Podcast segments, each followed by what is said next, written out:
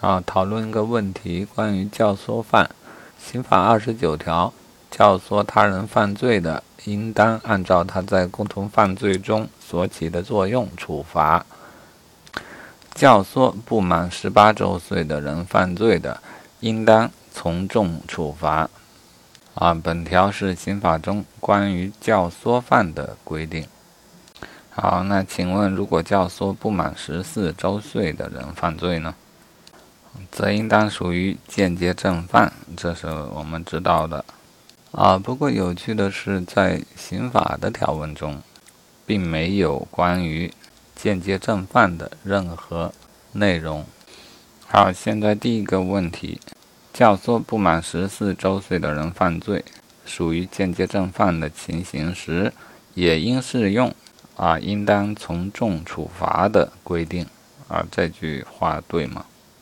啊，要想判断这句话，首先要区别间接正犯与教唆犯两个概念，它到底是否属于并列的关系，还或者说成为了间接正犯就不再是教唆犯呢？从刑法条文中根本没有间接正犯可以看到，啊，这二者恐怕不会是并列的情形，或者说互不相容的两种不同的。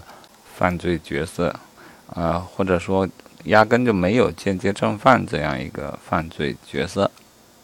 解析直接说，间接正犯与教唆犯属于包容关系。嗯，想来大概的意思就是，即便认定为间接正犯，它也应该同时适用于关于教唆犯的这一条规定。那么，教唆不满十四周岁的人。啊，当然的适用从重处罚的规定，该选项是正确的啊。这里易错的就是间接正犯与教唆犯的包容关系啊。不过这个这道题还是值得讨论的。D 选项说，该款中的犯罪并无限定，既包括一般犯罪，也包括特殊身份的犯罪。既包括故意犯罪，也包括过失犯罪。好，如何理解这个选项呢？这个选项实际上是错误的。好，如果说它错误，我想肯定不是错在啊这里的犯罪包括特殊身份，包括故意犯罪，啊包括一般犯罪，这肯定是正确的吧？唯一可能错的就是包括过失犯罪。好，所谓的过失犯罪，即被教唆的人肯定是没有故意啊。如果这个实行犯没有故意，那他就成为了工具。解析也是这么说的。这种情况他成立间接正犯。然后又说到，而不是教唆犯。哎，这下我就彻底傻眼了啊！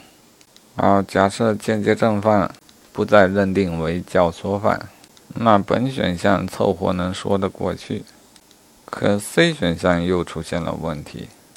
如果认定了间接正犯，则不认定为教唆犯，那么它就不应当适用于从重处罚，而应当是按照间接正犯正常的处罚呀。好，先稍微查一下啊，关于教唆。他人过失犯罪这个说法，呃，学术观点中肯定是有的。张军的《刑法新解》这个书里有提到，故意教唆或帮助他人实施过失犯罪的，啊，由于缺乏共同的故意，故不成立共同犯罪。这是似乎就说明啊，可以教唆他人实施过失犯罪。啊，那现在你说 D 选项到底错哪了呢？